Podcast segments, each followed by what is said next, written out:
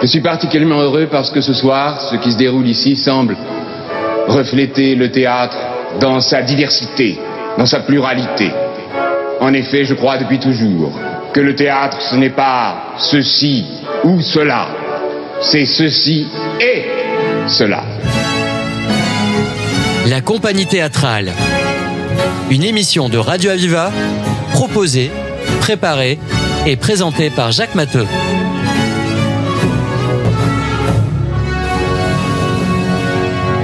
Bonjour. Nous avons vu dans une précédente émission l'épanouissement du talent de Sarah Bernard qui, dès l'âge de 25 ans, vole de succès en triomphe comme nul autre pareil à travers tragédies classiques, drames romantiques et mélodrames historiques, avec cette voix d'or et cette palette d'émotions dont elle s'est jouée en même temps qu'elle les vit. Mais à côté de sa passion de comédienne, Sarah Bernard aspire à d'autres fonctions, toujours en lien avec le théâtre. C'est ainsi qu'en 1893, elle réalise un vieux rêve quand on lui propose de prendre la direction du théâtre de la Renaissance. Six ans plus tard, elle prendra la gérance du Théâtre des Nations, actuel théâtre de la ville Sarah Bernard, place du Châtelet. Et c'est tellement pour elle un lieu de vie qu'elle y fait de sa loge un deuxième appartement qu'elle aménage avec un luxe sans pareil sur deux étages pour pouvoir s'y réfugier quand elle le souhaite. Les mises en scène, qui étaient alors l'affaire de tous, directeurs de théâtre, auteurs, comédiens, la passionnent, de même que la conception des décors et des costumes. Elle se rend sur les lieux géographiques mêmes où se déroule l'action de ces pièces pour y trouver des textes, une iconographie, des objets du cru, des sources d'inspiration qui lui seront précieuses. Les costumes sont le plus souvent des reproductions très exactes des costumes de l'époque en question, faits des étoffes brodées les plus précieuses et des copies de bijoux les plus belles. Et Sarah Bernard met la main à la pâte, armée de ciseaux et d'aiguilles, pour dicter et réaliser même les retouches qu'elle souhaite. Tout doit être enchantement pour le public. Et à chaque fois, elle est gagnante. Le peintre Alphonse Mouchat, grand nom de l'art nouveau, sera souvent à ses côtés pour confectionner somptueuses affiches et décors. Sarah Bernard est aussi productrice. Elle finance les pièces qu'elle monte. Quant au texte, elle n'hésite pas à exiger des auteurs qu'il les rebannit à sa guise. Elle fait adapter Shakespeare, retoucher Musset. À quelqu'un qui s'en étonne alors qu'elle monte Lorenzaccio, elle répond sans sourciller bah, Musset a eu ses caprices, eh bien j'ai les miens. Et je tiens à faire vivre ce personnage comme je l'entends, avec tout mon acquis de comédienne et toute mon âme d'artiste. Voilà qui est dit, et ce sera un succès retentissant. Lors des répétitions, elle se montre très exigeante, tyrannique, intransigeante, parfois même odieuse et détestable, aussi bien avec ses partenaires de jeu qu'avec les techniciens, les costumières ou les décorateurs. Mais personne ne se permet de rétorquer quoi que ce soit, même quand elle les contraint à suivre son train. Car Sarah Bernard est une hyperactive, dirions-nous aujourd'hui, difficile à suivre pour son entourage, et ceux qui travaillent avec elle dépendent d'elle. Edmond Rostand l'a décrit tel un tourbillon à vous donner le vertige. Jules Renard, plus méchamment, qui l'a qualifié de simple mais extraordinaire accroche-cœur, dit d'elle Elle vit trop pour avoir le temps de penser ou de sentir. Elle ne fait que avaler la vie. Et c'est ainsi en effet que pendant 40 ans, Sarah Bernard sillonne les mers et traverse les cinq continents, de Londres jusqu'à Sydney, en passant par Constantinople, Moscou, Washington, Rio ou encore Le Caire. Ces déplacements ont des allures de circumbulant ont l'intégralité de son personnel qui la suit, les objets de son quotidien et ses bagages, une soixantaine de mâles, sont nombreux. On parle ironiquement de Sarah Barnum, fait de trains spéciaux. Les représentations s'enchaînent à travers le monde sans lui laisser un seul moment de répit. Mais c'est plus fort qu'elle. Il lui faut courir, se montrer partout où il faut être vu et s'ouvrir toujours à son public. Ainsi se construit une image de star glamour et people qui séduit les foules, même si son physique trop mince ne correspond pas aux critères alors en vigueur, et fait dire à Alexandre Dumas, parlant d'elle, un beau brin de fil. Peu lui importe. Sarah Bernard impose son image. Sa minceur, elle la revendique et la cultive. Vêtue de robes fourreaux, couverte de fourrure, parée de bijoux, elle ne suit pas la mode, elle la crée. Elle avait compris mieux que quiconque la force de la presse alors en plein essor, et la notoriété qu'elle pouvait en tirer en imposant sa personnalité. Plutôt mourir que de ne pas devenir la plus grande actrice du moment, disait-elle. Mais le talent ne suffisant pas pour cette reconnaissance, un siècle avant Madonna, elle manie le scandale pour attirer l'attention des médias. Cette gestion bien étudiée, calculée de son image, permet à son impresario de décrocher des contrats faramineux, de véritables ponts d'or, tant pour ses représentations théâtrales que pour l'exploitation de son nom et de son image. Car son nom, moyennant royalties, devient au-delà de la scène, aux États-Unis, une marque, déclinée sur de nombreux produits, tabac, cosmétiques, lingerie, vaisselle, tant son image renvoie au chic parisien et à sa personnalité fantasque. Elle est ici pionnière dans le marketing d'image et de nom de stars. Elle fut aussi la première comédienne à être poursuivie par des paparazzis. Côté théâtre, partout à l'étranger, on l'acclame. Plus que le texte souvent resté incompris, on vient entendre cette voix magique et admirer ses gestes et ses expressions du visage qui font à eux seuls vibrer d'émotion les salles entières. Revers de médaille de cette célébrité, en France, les critiques ne l'aménagent pas, tant sur sa promotion à l'étranger que sur sa vie privée et surtout sur ses origines juives, dont elle se défendra d'abord avant de les revendiquer. Rappelons à ce sujet qu'elle prendra la défense de Dreyfus aux côtés de Zola en 1898. Mais à chaque retour de tournée à l'étranger, Sarah Bernard a le génie de renverser la critique française en programmant une nouvelle pièce à succès. C'est le cas en 1897 avec La Samaritaine d'Edmond Rostand, mais plus encore en ce 15 mars 1900 dans un théâtre Sarah Bernard absolument comble où la comédienne, âgée de 56 ans, travestie en effet de physique de 20 ans, interprète l'aiglon.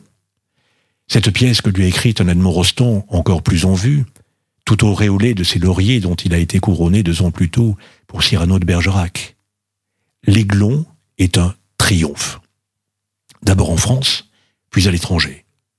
Ici encore, la mort ponctue le final de la pièce. Sarah Bernard adore mourir sur scène.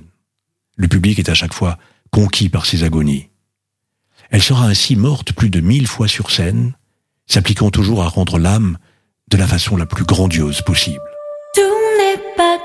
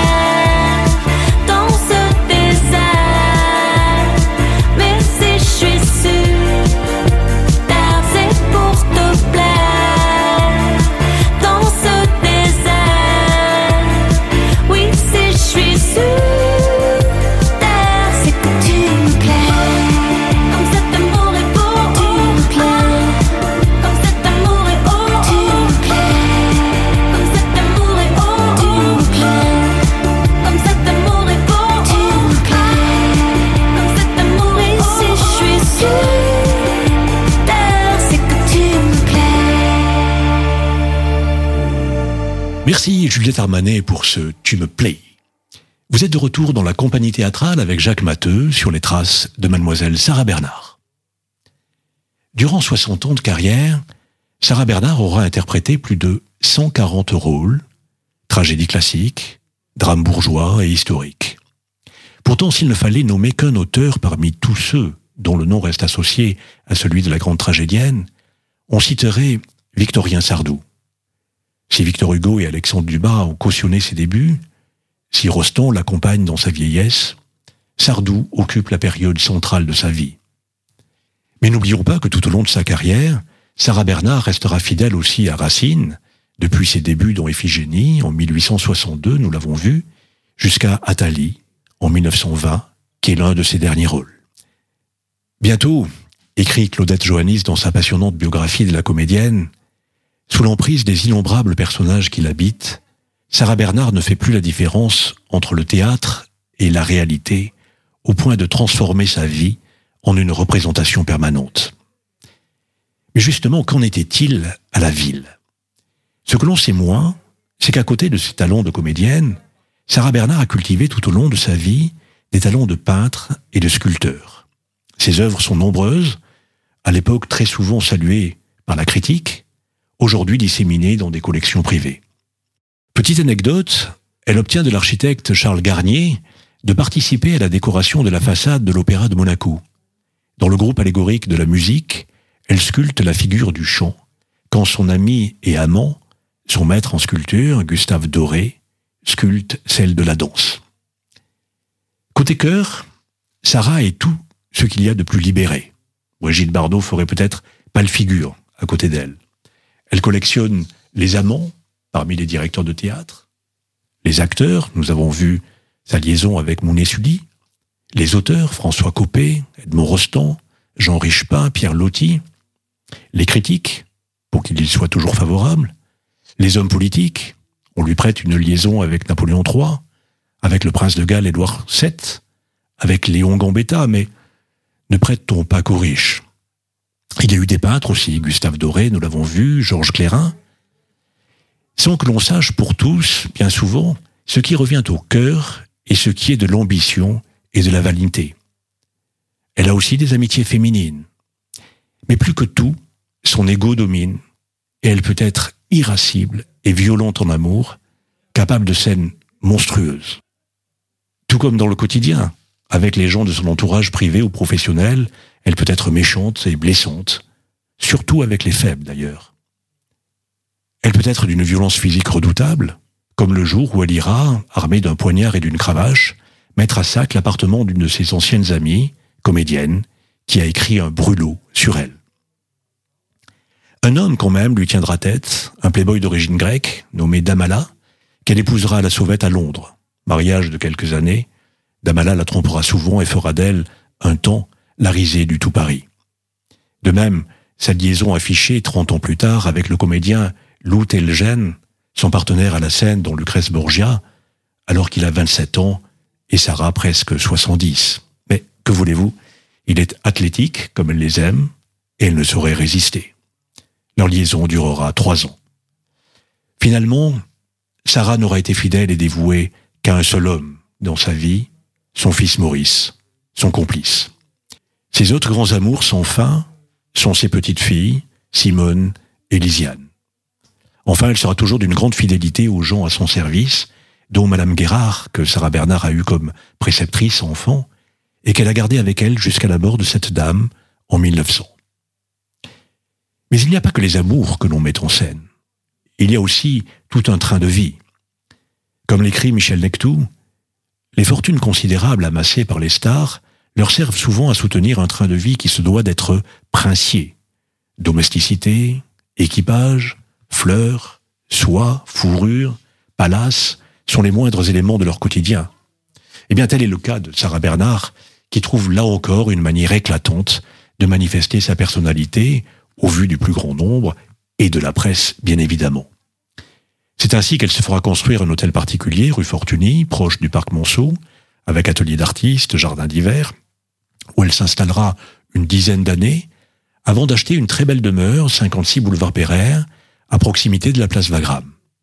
Elle y habitera pendant 36 ans, jusqu'à sa mort en 1923, au milieu d'un luxueux bric-à-brac, des soieries, fourrures, éventails d'Orient, mâles en attente d'un prochain départ, souvenirs hétéroclites de tous les pays traversés, fleurs en abondance, et surtout, innombrables portraits d'elle accrochés à tous les murs, notamment ceux peints par ses amis, ses amours, Georges Clérin et Louise Abéma. Sarah reçoit ses hôtes telle une princesse de contrée lointaine, théâtralement étendue sur un divan couvert de peau d'ours, au milieu de coussins richement brodés.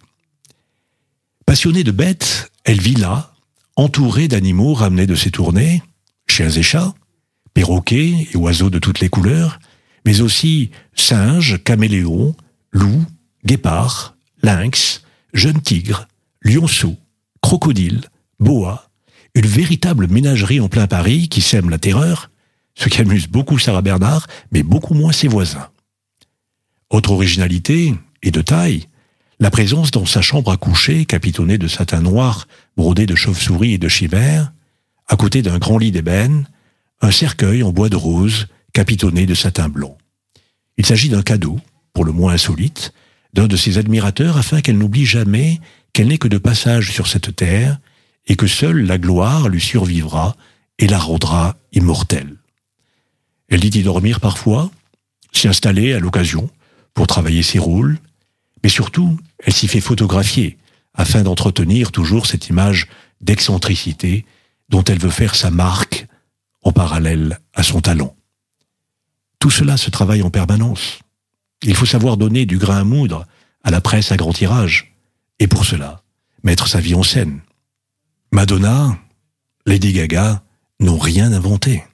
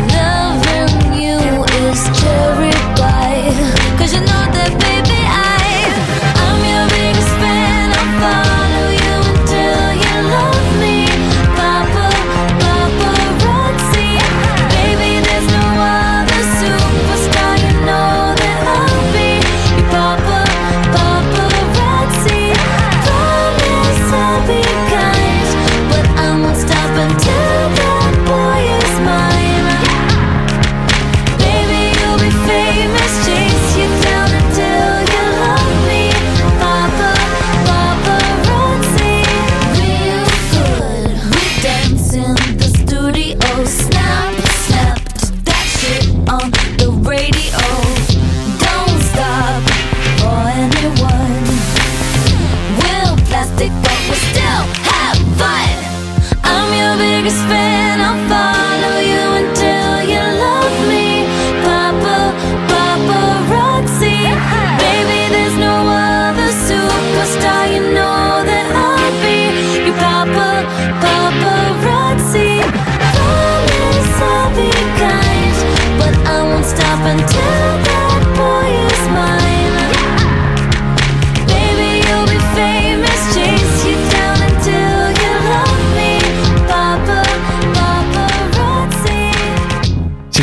Paparazzi de Madame Lady Gaga. Vous êtes de retour dans la compagnie théâtrale avec Jacques Matteux sur les traces de Mademoiselle Sarah Bernard. Pour se reposer du tumulte de cette vie, il est de bon ton pour les personnalités en vue d'avoir résidence secondaire loin de Paris. Sarah Bernard achètera une propriété, un fortin, à Belle-Île, sobre et sauvage, pour laquelle elle a eu un vrai coup de foudre. Elle fera restaurer et aménager le fortin et construire des extensions pour y recevoir ses amis l'été. Autre mode chez les artistes et les personnalités en vue, avoir une devise. Celle de Sarah Bernard est faite de deux mots, quand même. Elle l'aurait proclamé enfant, après avoir sauté avec succès un imposant fossé que son cousin l'avait mis au défi de franchir. Cette devise dit bien le désir de surmonter tous les obstacles et d'agir à son gré. Et elle aura maintes occasions de la mettre en application, face aux critiques parfois violentes dont elle fut l'objet, mais surtout face à la vieillesse et à la maladie, enfin face aux difficultés financières. La vieillesse d'abord qui marque son visage des rigueurs du temps. Sans hésiter une seconde, elle se fera faire deux liftings à un an d'intervalle, l'un du haut du visage aux États-Unis à Chicago ou les cours d'une tournée, l'autre en complément du précédent à Paris. Ce n'était pas chose fréquente à cette époque-là, mais pour elle, rien ne doit l'arrêter. La maladie ensuite. Sarah Bernard vit sa vie basculée à l'âge de 71 ans, quand elle dut subir une amputation de la jambe droite en raison d'une tuberculose évolutive du genou qui la faisait souffrir terriblement depuis des années, parfois de façon à peine tolérable, mais Sarah voulait reculer l'échéance fatidique le plus possible jusqu'à la vivre comme une délivrance. Elle refuse d'être appareillée, jamais elle ne portera une jambe de bois. Elle se fera conduire, telle une impératrice byzantine, dit-elle, dans une chaise à porteur. Autre difficulté à surmonter, l'effondrement de sa situation financière. Alors qu'elle a gagné dans sa carrière 45 millions de francs or, soit pratiquement 180 millions d'euros, il ne lui reste presque plus rien pour ses dernières années de vie. Elle ne peut envisager de s'arrêter, mais de toute façon, le voudrait-elle seulement? La question ne se pose pas, et Sarah va de l'avant. Son répertoire change, bien évidemment. Ce seront des extraits de scènes qui ont fait sa renommée, et surtout des récitals poétiques qu'elle ira donner en ces années de Première Guerre mondiale, sur le front de l'Est d'abord, devant les troupes françaises, 3000 soldats debout qui l'acclament, puis qu'elle emportera en Angleterre et aux États-Unis en ambassadrice française auprès des Alliés. Mais l'envie de reprendre un rôle comme par le passé la taraude. Et en 1920, elle franchit le pas, à nouveau, et crée Athalie de Racine dans une interprétation certes sobre. Athalie est une des rares pièces qui me soit maintenant possible de jouer, dit-elle. Les souverains de l'Antiquité faisaient leur entrée sur des lits ou sur des trônes. Eh bien, c'est sur une chaise de ce genre que je ferai la mienne. Et ce sera une chaise à porteur. Voilà comment initier un nouveau jeu de scène. Et le cinéma, me direz-vous?